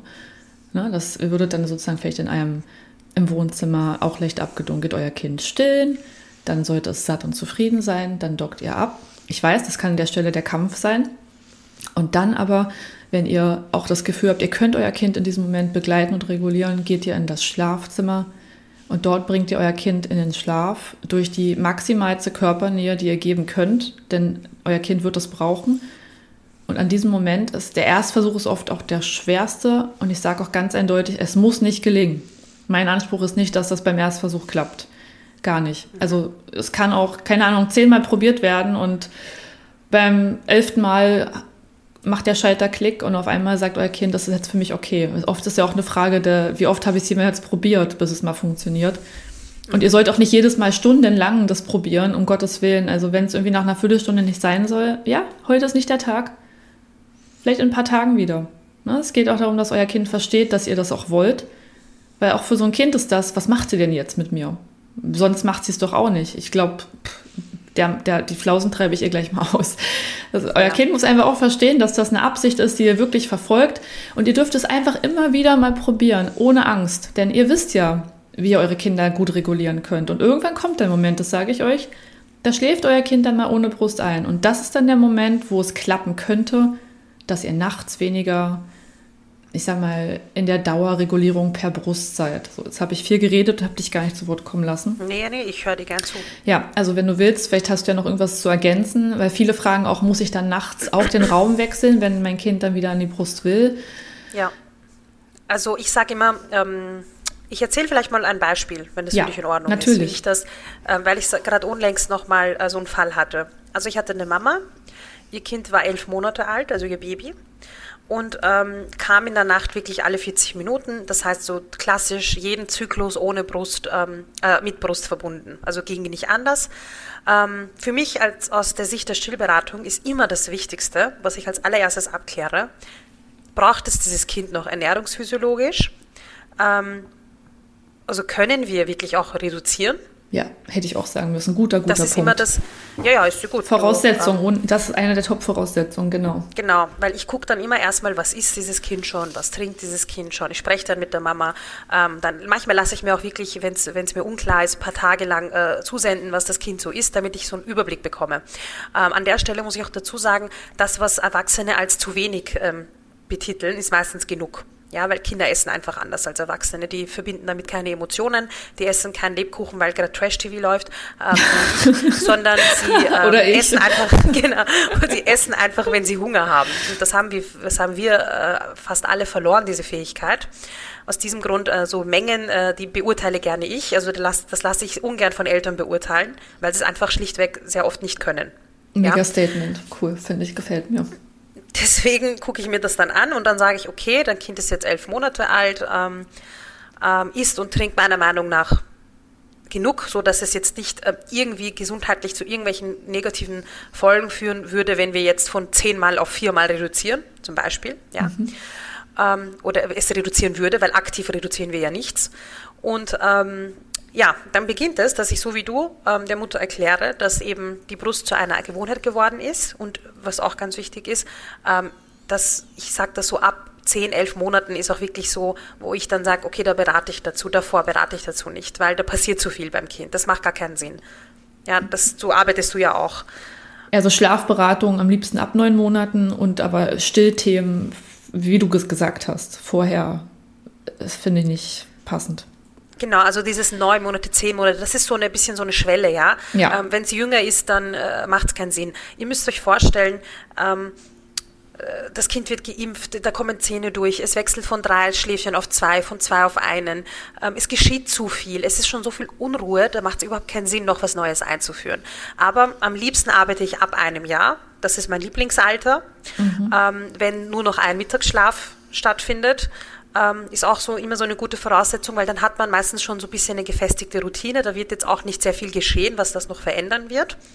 Ähm, das sind einfach so Ansätze, ja. Aber ja. bei dem Fall eben, den ich jetzt besprochen habe, war das Kind elf Monate alt, hat zwei Tagschläfchen gemacht, hat auch schon ähm, beikostmäßig ähm, Tisch mitgegessen, laut den Eltern zu wenig, laut mir absolut in Ordnung für das Alter. Mhm. Ähm, hat, wurde tagsüber nach Bedarf gestillt, ähm, aber eben das Einschlafen nur mit der Brust und in der Nacht alle 40 Minuten wach. Mhm. So, da haben wir jetzt der Mama empfohlen, so wie du es jetzt auch gesagt hast, wir ähm, führen einfach eine neue Einschlafroutine ein. Das bedeutet, räumliches Abstillen ist gleich neue Einschlafroutine. Also das kann man ja beides gleich definieren. Es ist ja dasselbe. Es geht nicht darum, dass man nicht im Schlafzimmer stillt. Es geht mhm. ja nur darum, dass man nicht mehr im, im Schlafzimmer in den Schlaf stillt. Es geht lediglich um die Einschlafsituation, weil wir in der Nacht beim Kind nichts verändern können und wollen. Man muss sich vorstellen, man liegt im Bett und schläft und dein Partner weckt dich um drei Uhr morgens und sagt, lerne jetzt ein Gedicht auswendig. Nein, kein Bock, ich will schlafen. Ja. Und ähm, genauso denkt das Kind auch, kein Bock jetzt was zu lernen. Was willst du von mir? Entweder es wird aufgeben oder es wird sich wehren. Mhm. Und wenn es aufgibt, hat man keinen Erfolg gehabt, dann hat das Kind einfach per Definition aufgegeben in der Nacht, weil es einfach so erschöpft war. Es hat hier nichts gelernt. Ähm, wir stellen uns den Situationen im wachen Zustand, dann wenn das Kind aufnahmefähig ist und wenn die Gehirnreife da ist, dann wird es in der Nacht automatisch reduzieren und verbessern, unter Anführungszeichen. Ja. ja? Mhm. Und das ist so, wie ich arbeite. Und wenn wir das probieren, und ich sage auch immer, ähm, ich verwende so gerne auch deine Begriffe, die Auffangassoziation. Mhm. Das bedeutet, ähm, die, das Einschlafstillen ist eine Assoziation geworden, was an sich nichts Schlechtes ist und das muss man nicht verändern, wenn es einen nicht stört. Ähm, aber wenn eben dann eine neue Einschlafroutine und dann brauchen wir eine Auffangassoziation. Wir können nichts nehmen und ähm, einfach dem Kind stattdessen nichts geben. Das geht nicht. Mhm. Wenn wir was nehmen, müssen wir was geben. Ich empfehle immer sehr gern das Tragen, weil ich finde, das ist eine gute, eine gute Auffangassoziation, weil es noch relativ, ähm, ja, weil da noch Bewegung im Spiel ist, Körpernähe, das sind viele andere Faktoren, ähm, die uns an, an, den, an, an, die Zeit im Mutterleib erinnern. Das ist immer gut, wenn man das bisschen versucht, so, ähm, ja, diese Situation zu erschaffen, weißes Rauschen, dunkel, mhm. tragen, singen, äh, halten. Und da muss man gucken, und ich sage auch genauso wie du, solange äh, man als Mama sagt, okay, ich kann diese Gefühle jetzt noch vernünftig begleiten, ja. solange kann man es versuchen. wenn man merkt, das geht irgendwie nicht mehr und das Kind ist so unruhig und ich bin eigentlich auch jetzt gerade nicht mehr ähm, Herr meiner Sinne, dann würde ich es auch einfach lassen und zu einem anderen Zeitpunkt probieren. Weil niemand, kein Kind soll weinen und jede Mama entscheidet selber, wie viel sie dem Kind zumuten kann. Das kann eine Mutter sehr gut einschätzen. Ja, und ich habe da auch so eine ganz kleine Faustregel für mich entwickelt. Mm, die maximale Dauer, die man das aussitzen sollte, finde ich persönlich, ist die Hälfte von einem Schlafzyklus. Das wären eben 15 Minuten. Ja, also wenn wir oder jetzt bei einem, ja. also ein zwölf Monate altes Kind hat ja circa 45 Minuten Schlafzyklen ja. oder 40. Ja. Und ich würde nicht, also die Hälfte dann davon, Pi mal Daumen 20 okay. Minuten, ich würde das nicht länger als 20 Minuten mit dem Kind probieren tatsächlich. Mm, das heißt jetzt natürlich nicht, wenn das Kind irgendwann mal 90 Minuten hat, dass du da irgendwie 45 Minuten durch die Qual durch musst. Aber weil wir davon gesprochen hatten, dass die zwölf Monate gut sind, um das anzugehen, falls sich jetzt jemand fragt, aber wie lange soll ich das probieren? Ja, maximal 20 Minuten, wenn überhaupt. Dann lass gut sein. Ja, ja, Sonst wird es ein Kampf. Genau, genau. Im Normalfall, wenn das Kind schon 20 Minuten lang äh, sich wehrt äh, und irgendwie zeigt, das wird nichts, dann würde ich es auch lassen. Ich sage auch immer, vielleicht so, dass man sich das besser vorstellen kann, so äh, etwas Neues einzuführen, ist ein Weg. Und man kann im Auto, ähm, man kann auf der Autobahn fahren, ja, indem man Schlaftraining macht und ist schnell am Ziel, aber mit sehr viel Schäden mhm. und sehr viel Risiko. Oder man äh, macht das ganz angenehm, macht bei jeder Raststation eine Pause, geht noch was essen. Ähm, es ist kein Wettkampf. Man muss Dinge nicht ähm, von heute auf morgen verändern. Es soll ein entspannter Weg sein, keiner misst die Zeit, äh, es ist kein Wettbewerb. Ähm, wichtig ist, dass alle unbeschadet und sicher ankommen. Absolut. Das kann dann auch fünf Stunden dauern und bei der anderen dauert es eine Stunde dieser Weg. Ja? Also und wenn wir das jetzt auf, auf, auf Kindzeit rechnen, wenn es bei einer Mama eine Woche gedauert hat, kann es bei der anderen noch fünf Wochen dauern. Es ist beides in Ordnung. Und eine Woche ist wenig, finde ich. Also Eben, die Woche, Woche war Autobahn und Schlaftraining in dem Fall. Ja, genau. Was sagen wir denn den Mamis oder den Eltern, die dann sagen, ja, ich habe das jetzt gemacht, ähm, wie gehe ich nachts vor? Soll ich da auch den Raum wechseln zum Stillen? Ähm, genau, ich wollte da jetzt auch darauf eingehen, wenn das für ah, dich ja. in Ordnung ist. Ja, gerne. Ähm, das wäre der nächste Punkt. Also wir haben, ich habe gesagt, eine Auffangassoziation eben kreieren. Ähm, das kann auch, es muss nicht tragen sein. Wenn man weiß, das Kind liebt im Bett gehalten werden, dann kann das auch das sein. Ja, also alles erlaubt. Jeder kennt sein Kind am besten. Gehen wir jetzt mal vom Tragen aus. Äh, man hat das Kind in den Schlaf getragen, hat es dann abgelegt. Ähm, und was ich jetzt auch wichtig finde, bevor ich auf die Nächte eingehe, ähm, der Effekt, dass sich die Nächte verbessern, gelingt meiner Meinung nach erst dann, wenn man es geschafft hat, dass man kuschelnd im Bett einschläft. Weil das ist dann die Situation, die das Kind vorfindet, wenn es aufwacht. Wenn man ihn in den Schlaf trägt und das Kind wacht auf nach einer Stunde und liegt im Bett, ist es so ähnlich wie bei der Brust, ja, äh, dass es sich denkt, okay, ich kann jetzt nicht weiter schlafen, mir fehlt die Bewegung. Mhm. Deswegen ähm, Tragen als Übergang, das ist jetzt nicht die Dauerlösung. Und vom Tragen kann man dann reduzieren auf ins Bett, auch das dann schrittweise. Ähm, das ist so, wie ich es empfehle. Ja, du kannst mich gerne korrigieren, wenn du da noch irgendwelche Punkte hast, wo du sagst, nee, Rühr, ich finde das äh, mache ich oder so finde ich sinnvoller. So rate ich es sehr oft den Mamas. Wir haben da wirklich gute Erfahrungen gemacht, dass man zuerst mal in den Schlaf trägt, um erstmal von der Brust wegzukommen und dann das Tragen angeht, indem man das reduziert, schrittweise und dann, äh, das, da sollte man sich auch begleiten lassen dabei. Da bist ja du dann die Ansprechpartnerin oder eben ich. Ähm, oder man versucht es mal selbst und guckt, wie man damit zurechtkommt. Wenn das Kind dann im Bett schläft äh, und abgelegt ist und in der Nacht aufwacht, dann geht man nicht wieder in den anderen Raum, dann stillt man ganz normal weiter. Also so wie ich gesagt habe, in der Nacht selbst verändern wir gar nichts. Dadurch, dass wir die Einschlafsituation verändern, äh, wird das Kind automatisch äh, durch die Gehirnreife, die dann in dem Moment da ist, ähm, vielleicht dann zwei oder drei Zyklen verbinden. Also wenn es davor zehnmal wach war, ist es dann vielleicht nur noch vier oder fünfmal wach. Und das ist ja schon eine super Veränderung. Und da muss auch jeder ehrlich mit sich selber sein und auch dieses Zwischenergebnis werten, äh, würdigen. Und auch, weil oft ist es so, die Leute wollen dann mehr. Ne? Also sie kommen von einem sehr, sehr fordernden Zustand in einen weniger fordernden, aber der weniger fordernde ist immer noch zu viel plötzlich. Und ja. ich finde, da muss man auch diesen, diesen Zwischenschritt, äh, man darf sich da selbst auch mal ähm, Applaus geben und sagen, hey, wir haben es mega verbessert. Und wie gut kann ich jetzt damit auch erstmal noch leben? Was kann ich meinem Kind jetzt noch zumuten? Was wünsche ich mir? Was ist realistisch? Genau, man muss auch irgendwo einsehen, dass es dann, ähm, ja, irgendwann ist die Grenze erreicht, wo wir bedürfnisorientiert arbeiten und dann kann man, ähm, muss man stehen bleiben. Ja, man muss dann irgendwann auch sagen, okay, jetzt ist gut, jetzt habe ich wirklich verbessert und bei der Mama, die ich jetzt angesprochen hatte, haben wir es wirklich geschafft. Die hat einfach getragen in den Schlaf und das hat sie dann auch langsam reduziert. Jetzt seit ein paar Tagen liegen die im Kuschel im Bett und ich habe von ihr die Rückmeldung bekommen, dass ähm, ihr, ihre Tochter jetzt statt wirklich stündlich so alle zwei, drei, manchmal sogar vier Stunden aufwacht. Das finde ich super. Ja, für elf total. Monate, also mega. Ja, finde ich auch. Und das macht, das, das eint einen auch in Harmonie mit dieser Stillbeziehung, die man zusammen hat, wenn man einfach ein paar mehr Stunden schlafen kann. Und irgendwann kann man dann auch irgendwie, dann ist Stillen vielleicht auch angenehm. Ne? Also dann, ja, ein paar Mal nachts, das passiert vielleicht im Halbschlaf, vielleicht morgens beim Aufwachen. Ja, auf alle das Fälle. ist ein harmonischer Zustand, finde ich. Das, das es kann, stört sie jetzt auch gar nicht mehr. Also sie sagt doch, so passt es, so könnte ich noch mein Kind fünf Jahre stillen, stört mich gar nicht mehr. Und das ist genau das, was ich immer sage. Bevor man eine Stillbeziehung beendet, kann man sie verändern. Und aus diesem Grund ist es wichtig, den Begriff abstillen zu verwenden. Ich bekomme sehr oft Gegenwind, weshalb ich sage abstillen, abstillen. Und das als Stillberaterin darf man darüber gar nicht sprechen, weil, weil bla bla bla. Und das kotzt mich so an Oh mittlerweile, Gott. weil ich mir denke, Leute, bitte, ähm, eine Mutter wenn sie den Wunsch hat abzustillen und man sie dann nicht professionell berät, dann wird sie trotzdem abstillen, ja. Nur weil ich das Thema totschweige, ist ihr, ihr Wunsch nicht weg. Dieses, diese. Beziehung zu beenden. Ganz im Gegenteil, genau die Mütter will ich ja auffangen. Denen will ich ja zeigen, schau mal, es gibt noch Weg B, C, D, E, F, G. Da gibt es etliche Wege, die man gehen kann. Man kann in jeder Familie individuelle Sachen machen. Ma- Es gibt Familien, die sagen, der Papa kann auch gut in den Schlaf begleiten. Und bei manchen Familien ist unsere Lösung, dass sich einmal Mama und einmal Papa abwechseln. Und dann ist es auch gut. Ja, also es gibt so viele Wege, die man gehen kann. Abstillen ist nicht der erste Weg und das Thema darf man auch nicht totschweigen. Darüber muss man sprechen, damit man die Mütter auffängt in ihren Sorgen und Ängsten. Ja, das hast du schön gesagt.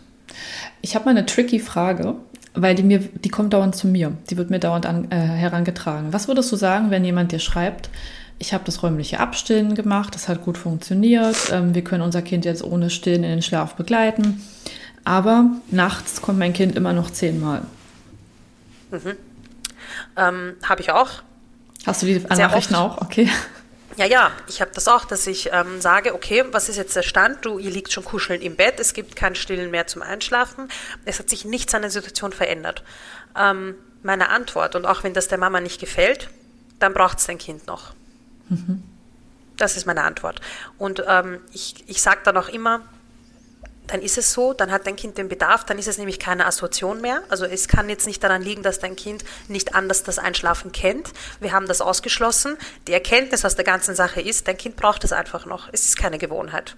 Dein Kind hat wirklich Bedarf. Und man sollte nicht, auch ernährungsphysiologisch und aus der Stillberaterinnen-Sicht, wenn dein Kind trotz dieser Veränderung immer noch so oft an die Brust geht, dann ist es einfach noch da, dieser Bedarf. Das kann äh, wirklich auch ernährungsphysiologische Aspekte haben. Es kann sein, dass das Kind das zum, zu, einfach den, den Durstlöscher braucht. Ähm, oder es kann sein, dass es das zum Regulieren einfach noch sehr stark braucht. High-Need-Kinder, bei denen ist wieder alles separat zu betrachten. Bei denen ist es meistens nicht so einfach, Veränderungen einzuführen. Bei meinem Sohn hat das auch nichts gebracht. Ich habe das auch du- bei ihm probiert damals. Würdest du diese Meinung auch vertreten, wenn jetzt das Kind 20 Monate alt ist? Ja. Also Ja. da bin ich ganz klar, natürlich kann man dann noch weiter versuchen, aber meine Kapazitäten sind dann zu Ende. Also ich kann dann nicht mehr weiter unterstützen. Das heißt nicht, dass ich bin nicht allwissend, vielleicht gibt es irgendwen, der äh, auch mit ähm, andere Ansätze hat. Ich kenne keinen sanften Weg, weil ich, ich würde niemals in der Nacht eingreifen. Es ist in der Nacht immer ein Kampf. Was willst du denn dem Kind jetzt in der Nacht anbieten? es, es wird mit, äh, also ich sage halt immer, wenn der Leidensdruck so hoch ist, dass die Familie sagt, es geht aber nicht, irgendwas muss ich machen. Ja, dann in der Nacht aufstehen und tragen, in der Nacht ähm, irgendwas anderes anbieten, aber das ist ja auch nicht der Weg. Man muss manchmal akzeptieren, dass Kinder einfach ähm, gewisse Dinge brauchen. Und äh, die angenehmen Dinge, ähm, also die unangenehmen Dinge sind manchmal einfach länger präsent. Das ist so. Ja, ich musste tatsächlich meiner Nacht was anderes anbieten. Ähm, weil ich hatte blutige Brustwarzen. Ja, Und ich stand wirklich vor der Entscheidung, stille ich ab oder setze ich einen Stopp. So. Also ich wollte nicht abstillen. Ich wollte nicht Ja. abstillen. Ich habe aber einfach gemerkt, dass ich schon zwei Wochen lang mit Brustschmerzen kämpfe. Ähm, wir reden jetzt auch nicht von einem zehn Monate alten Kind, sondern mein Kind war mindestens schon zwei Jahre alt, ne? Das Ja. dazu. Aber ich hatte einfach gemerkt, wir kamen einfach so manövriert in so eine blöde Situation durch Zahnungsumstände, dass ich das Gefühl hatte, das hat hier nichts mit Hunger zu tun. Die Zähne sind da. und ich muss jetzt da für mich einfach, weil räumliches Abstand hat an der Stelle eben nichts gebracht. Ähm, wir müssen da jetzt irgendwie einen anderen Weg miteinander gehen. Mhm. Und ich habe dann durch Tragen nachts versucht, ähm, das Stillen zu, also zu unterbinden, ist so das Wort.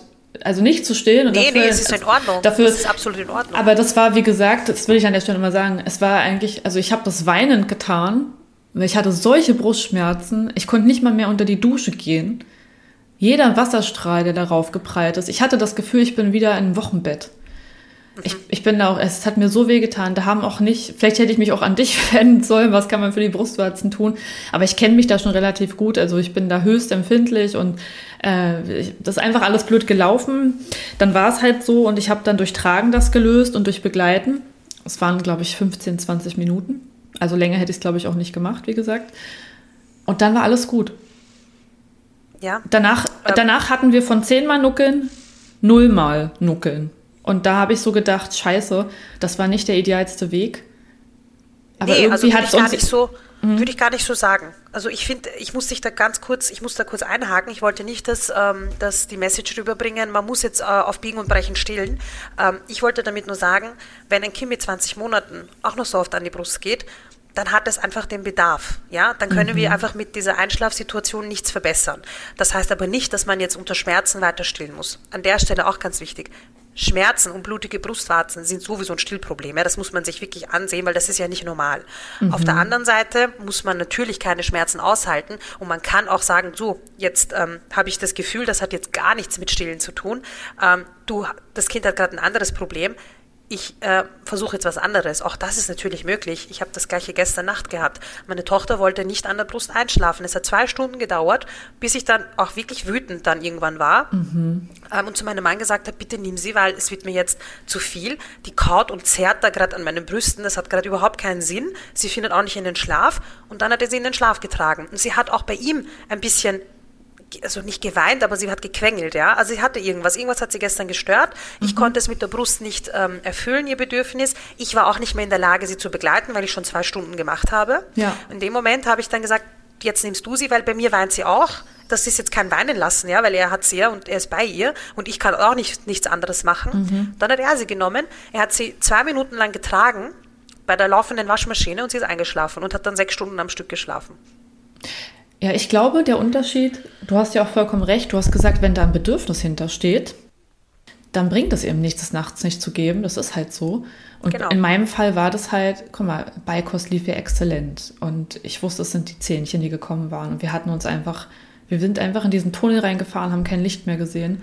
Ich habe einfach gewusst, das ist jetzt nicht das Bedürfnis, es ist nicht existenziell, damit es überleben kann, mein Kind, weil sonst Nahrung und Wasser fehlen, sondern das war einfach eine Scheißsituation, salopp gesagt. Und ähm, ja, ich, ähm, das ist aber absolut gut, so wie du es gemacht hast. Es hat mich super, super viel Energie gekostet, mich das zu trauen, äh, weil ich kenne das auch. Man möchte natürlich eigentlich so wenig Konfrontation wie möglich mit den Gefühlen des Kindes haben, mm, weil die ja immer so unangetastet bleiben sollen wie in so einer Blase. Mm, aber in dem Moment war das für uns auf jeden Fall die richtige Entscheidung und danach wurde dann die Stillbeziehung auch wieder so wie es jetzt ist, wunderbar und entspannt und könnte für mich auch Jahre weitergehen. Ja, aber ähm, ja. Du, hast, du hast was Wichtiges angesprochen. Äh, du hast gesagt, du suchst keine Konfrontation. Mhm. Oder du gehst der Konfrontation aus dem Weg. Ich sehe das ein bisschen anders. Du musst dir vorstellen, eine Stillbeziehung ist so wie jede andere Beziehung. Die lebt von Höhen und Tiefen. Ähm, man kann nicht immer die perfekte Stillbeziehung haben, das perfekte Baby, das immer an der Brust friedlich einschläft.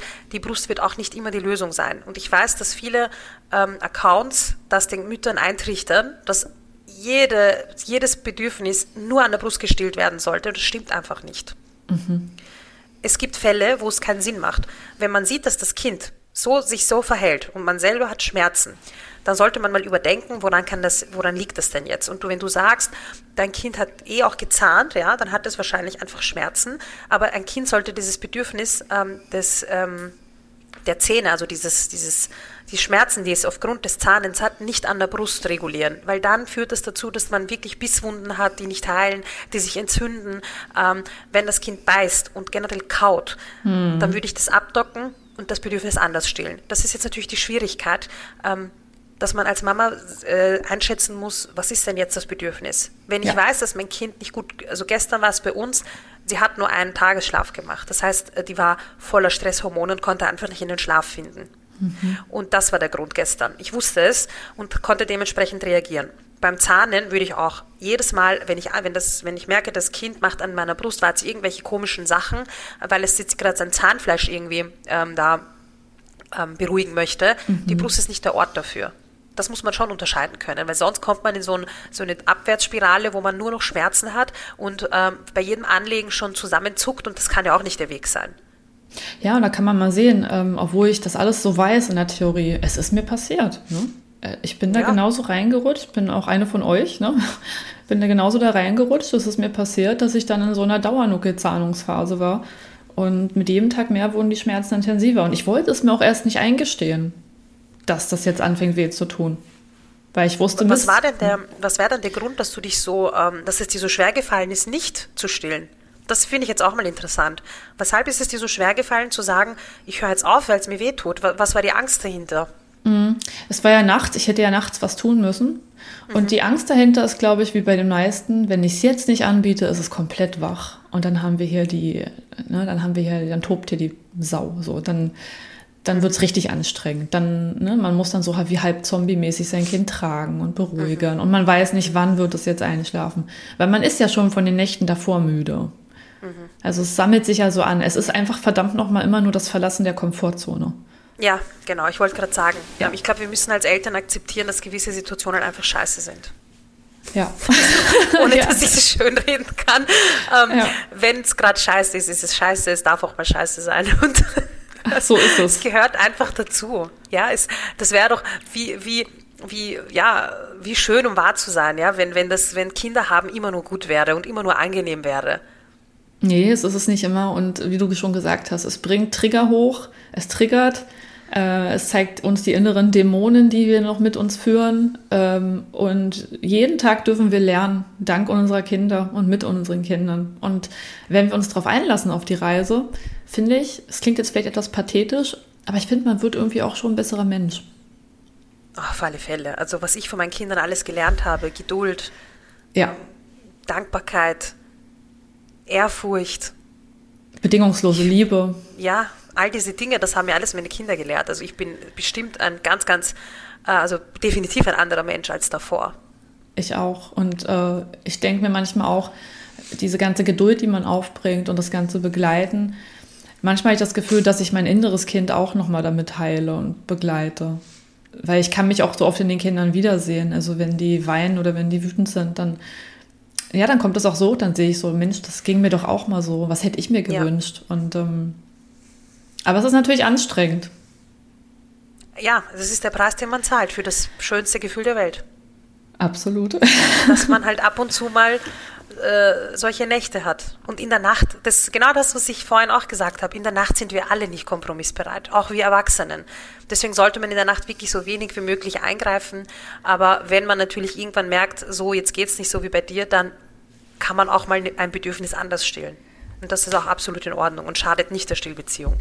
Nee, schadet das auch nicht. Hat das in unserem Fall auch nicht. Und was wir natürlich niemals empfehlen würden, ist, ne, du hast das Gefühl, du willst, du hast schon lange das Gefühl, dass du abstehen möchtest und äh, druckst dich um diese Sache drumherum. Und nachts beschließt du das dann. Ne, also jetzt gebe ich die Brust nicht mehr. Und dann, das ist der schlechteste Abschied, den man wählen kann, meiner Meinung nach. Ja. Weil das ist so, keine Ahnung, als würdest du deinen Partner, deine Partnerin verlassen und eine SMS schicken und danach blockieren und nie wiederkommen. Das das genau, ist, ja. das ist ein Abschied, das, das das Kind kann, ist gar nicht in der Lage dazu, das zu verarbeiten. Ja, weil nachts hast du ja gesagt, die Kompromissfähigkeit ist nicht da, die Lernfähigkeit ist auf Null. Wir haben da die REM-Phasen im Schlaf, da wird ja das Gelernte verarbeitet und abgelegt. Genau. Wenn du da noch Lernetappen reinschiebst, dann überforderst du wirklich einfach das Gehirn deines Kindes, ähm, auch ein, das eines Erwachsenen meiner Meinung nach. Ähm, obwohl wir Erwachsene ja nicht mehr so viel Neues lernen, leider. Also das ist ja auch eine andere Seite der Geschichte. Ja. Die Kinder sind ja richtige Superkraftwerke mit ihren kleinen Köpfchen. Das, da können ja. wir uns mal eine Scheibe von abschneiden. Ja. Ähm, wir wollen ja auch gar nicht mehr oft so viel lernen, weil es Arbeit ist. Du machst das wahrscheinlich nicht so. Ich glaube, du bist immer noch ganz lernfähig und bereit. Ähm, und ich gebe mir auch Mühe, aber die meisten von uns wollen irgendwann den Status quo einfach nur noch absitzen. Und ja, ja wir sind nachts, wie gesagt, auch nicht in der Lage ganz genau. Jetzt irgendwelche mathematischen kein, Formeln. Kein An- und, Kann- und Abdocken in der Nacht, das ist einfach nur Verarschen. Das ist gut, dass du das sagst. Also- An- und Abdocken. Da habe ich mal ein Reel zugemacht. Ja, ich erinnere mich. Vielleicht sage ich jetzt noch mal ganz genau, wieso ich da die Kommentare ausgeschaltet habe. Ich habe die Kommentare nicht ausgeschaltet, weil ich Angst vor der Rückmeldung hatte. Das war mir, das war mir bewusst, dass da was kommt. Ich habe die Kommentare ausgeschaltet und jetzt, es soll nicht arrogant klingen, aber weil ich es kann. Weil ich keinen Bock drauf hatte. Weil ich habe meine persönliche Meinung wiedergegeben, das steht sogar drunter. Es ist meine Meinung und das ist, meiner Erfahrung nach ist das keine Methode, die richtig viel bringt. Und das wollte ich einfach nur raushauen und loswerden. Und wer sich da wiederfindet und sagt, das sehe ich wie du, Katharina, dann freue ich mich. Wenn jemand aber sagt, nö, es hat uns was gebracht, dann kann er das auch bei sich lassen. Ich wollte Ja, gar nicht wissen, was andere zu sagen haben. Es ist auch in Ordnung, dass du etwas sagst und dir nicht immer jede Meinung anhören musst. Es ist dein Profil, wenn du sagst, es ist für dich, du, wie gesagt, du hast es ja geschrieben, es ist deine persönliche Meinung. Du Ja. als Beraterin, du stehst ja hinter deiner Arbeit, ja. Du ähm, verkaufst in dem Fall, wenn in einer Beratung dein Wissen und deine Erfahrung und wenn du von deiner Erfahrung her sagst, ich, ich kann das nicht empfehlen, dann ist es doch dem Kunden gegenüber das Ehrlichste, was man machen kann. Ja, ich Und wenn meine, das bei wem anderen funktioniert hat, dann, ist es auch in super. Ordnung, Dann ja? freue Dann ich ist mich sogar. gut. Ja, das ist doch in Ordnung. Aber wie gesagt, ich habe das in meiner Ausbildung gelernt, dass man das den Leuten mitgeben soll. Ich habe das dann blind, doof, gläubig auch mal Leuten geraten. Habe es natürlich auch mal bei mir selbst probiert. Also erst habe ich es bei mir selbst probiert und festgestellt, das ist ja Bullshit. Dann habe ich das auch noch mal Kunden mit auf den Weg gegeben, weil ich dachte, die sollen das mal ausprobieren, ob das ein Tool ist, was funktioniert. Rückmeldung war grottig. Und habe das dann sofort von meiner Liste gelöscht und gedacht. Und dann irgendwann ist mir mal eingefallen, das kursiert ja immer noch überall. Und ich kann es einfach nicht guten Herzens empfehlen, aber bei wem es klappt, der darf das benutzen. Aber nochmal, es war meine Meinung und wenn ich jetzt ein Reel mache und ich sage in dem Reel, ich stehe nicht gerne im strömenden Regen, dann ist es ja auch meine Meinung. Und dann würde man ja da wahrscheinlich auch nicht schreiben, aber Regen ist doch wunderbar, es reinigt doch dich und du musst auch mal bei Regen rausgehen und ah, dann kommt bestimmt, das, es gibt kein schlechtes Wetter, es gibt nur falsche Kleidung. Genau, ich Aber- wollte es gerade sagen. Ja, aber will man das hören? Also ich meine, ähm, klar, natürlich ist ein Austausch wichtig. Aber das war einfach ein Punkt, wo ich gesagt habe, ich hasse diese Methode, wirklich. Und nee, in mir sträubt sich alles, das jemandem mit auf den Weg zu geben. Ja, also ich habe damit auch, ich habe es auch am Anfang geraten. Ich habe es Ja. am Anfang geraten und habe nur schlechte äh, Erfahrungen äh, zurückbekommen und habe dann gesehen, nee, ist das nicht der Weg. Ähm, ich glaube, dass das Problem ist, äh, man kann sehr gut etwas ähm, einem, den Eltern nahelegen, wenn man den Weg des geringsten, geringsten Wider- Widerstands geht. Das bedeutet, wenn du in der Nacht an Abdocken machst, kannst du liegen bleiben, musst du dich nicht so viel mit Weinen auseinandersetzen. Das Kind ist nicht so ganz bei sich, äh, macht irgendwie alles mit. Ähm, jetzt ist die Frage, ist das eine dauerhafte Lösung? Wa- Was, was hat man da eigentlich gemacht in dem Moment? Es ist kein Lerneffekt da, es ist keine, keine nachhaltige Veränderung eingeführt worden. Es ist einfach so eine Lala-Lösung. Und ich arbeite nicht gern mit solchen Lösungen. Ich bin, ich bin nicht kompromissscheu. Das bedeutet, ich gehe, also äh, konfliktscheu meine ich, ich gehe sehr gerne in diesen Austausch mit meinem Kind. Ich habe keine Angst vor Gefühlen, ich habe keine Angst davor, ähm, ein Weinen zu begleiten, wenn es wirklich angebracht ist und alle anderen Bedingungen passen. Ich gehe das Problem immer gern im Kern an. Und wenn ein Kind eben an der Brust die ganze Nacht nuckelt, dann ist es meistens, weil es keinen anderen Weg kennt. Und wenn man dann das An- und Abdocken macht, kennt das Kind immer noch keinen anderen Weg. So ist es. Von da muss man auch wieder wegkommen. Und Genau, es ist keine dauerhafte Lösung und deswegen ähm, rate ich dazu, also rate ich davon ab. Das hast du perfekt zusammengefasst. Jetzt nochmal rückblickend, ich meine, das hat ja damals einen relativen Shitstorm losgetreten. hätte ich das gewusst, dass das dann so eine Kreise zieht, hätte ich es wahrscheinlich, weiß ich nicht. Mir war es ja wichtig, das zu sagen. Mir war nur nicht bewusst, dass sich dadurch viele so angegriffen fühlen, die das raten. Das sage ich jetzt vielleicht an der Stelle auch nochmal. Wenn ihr das guten Gewissens weitergeben könnt und ihr damit Erfolg habt bei euren KlientInnen, go for it. Ich wollte, wie gesagt, nur sagen, dass es für mich nichts bringt. Ähm, Ja, du musst dich auch gar nicht rechtfertigen, Katharina. ja, so ist es halt. Ne? Man kommt immer wieder Nee, in die Rechtfertigungsschiene. Ich, ich, ich habe nie, ich habe zum Beispiel wirklich selten, wenn eine andere Beraterin etwas redet, wovon ich abrate, mir ist es eigentlich egal.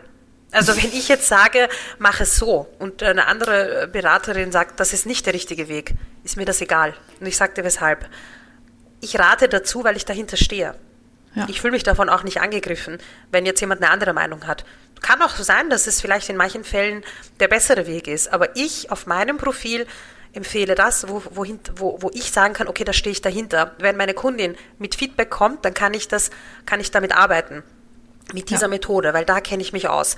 Ähm, das ist mein Weg. Und es muss auch irgendwo bei den Müttern ankommen, bei den, in den Köpfen der Mütter ankommen. Sie müssen sich einfach jemanden finden, der so, der zu ihnen passt, wo sie sagen, okay, das kann ich umsetzen, so fühle ich mich wohl. Vielleicht bin ich nicht die richtige Beraterin für jede Mama. Vielleicht braucht eine äh, eine Kerstin jemanden, der diesen Weg geht, ja, weil sie mit ihrer Belastbarkeit ist das der bessere Weg, dann ist das auch in Ordnung. Absolut. Aber eine Tanja zum Beispiel ähm, will von mir beraten werden, weil sie die Werte, die ich mitgebe, auch unterstützt und teilt. Mhm. Dann ist sie bei mir richtig. Es kann nicht jede Beraterin zu jeder Mutter passen. Das muss man auch mal irgendwo ähm, ja, sacken lassen. Und deswegen braucht sich auch keiner angegriffen fühlen. Absolut. Das hast du schön gesagt. Ja, danke. Jetzt haben wir richtig viel geredet. Ich glaube, das ist die längste Folge, die ich je gemacht habe. Und ich glaube, wir könnten noch ewig weiter quatschen. Ja. Und vielleicht macht es wirklich auch Sinn, dass wir nochmal, ähm, ja, einfach weitere Folgen mit verschiedenen Themen aufgreifen. Ich glaube, da. Ja, haben wir, haben ja heute über alles Mögliche gesprochen. Wochen ja. mit Depression, Instagram, Mom Life. Ja, aber ja. ich glaube, also ja, ich, ich freue mich schon sehr darauf, das alles nochmal nachher zu hören und äh, zusammenzubasteln. Aber ähm, ja, ich fand es jetzt richtig, richtig toll, mit dir zu reden. Ja, das war wirklich schön. Kann ich nur zurückgeben.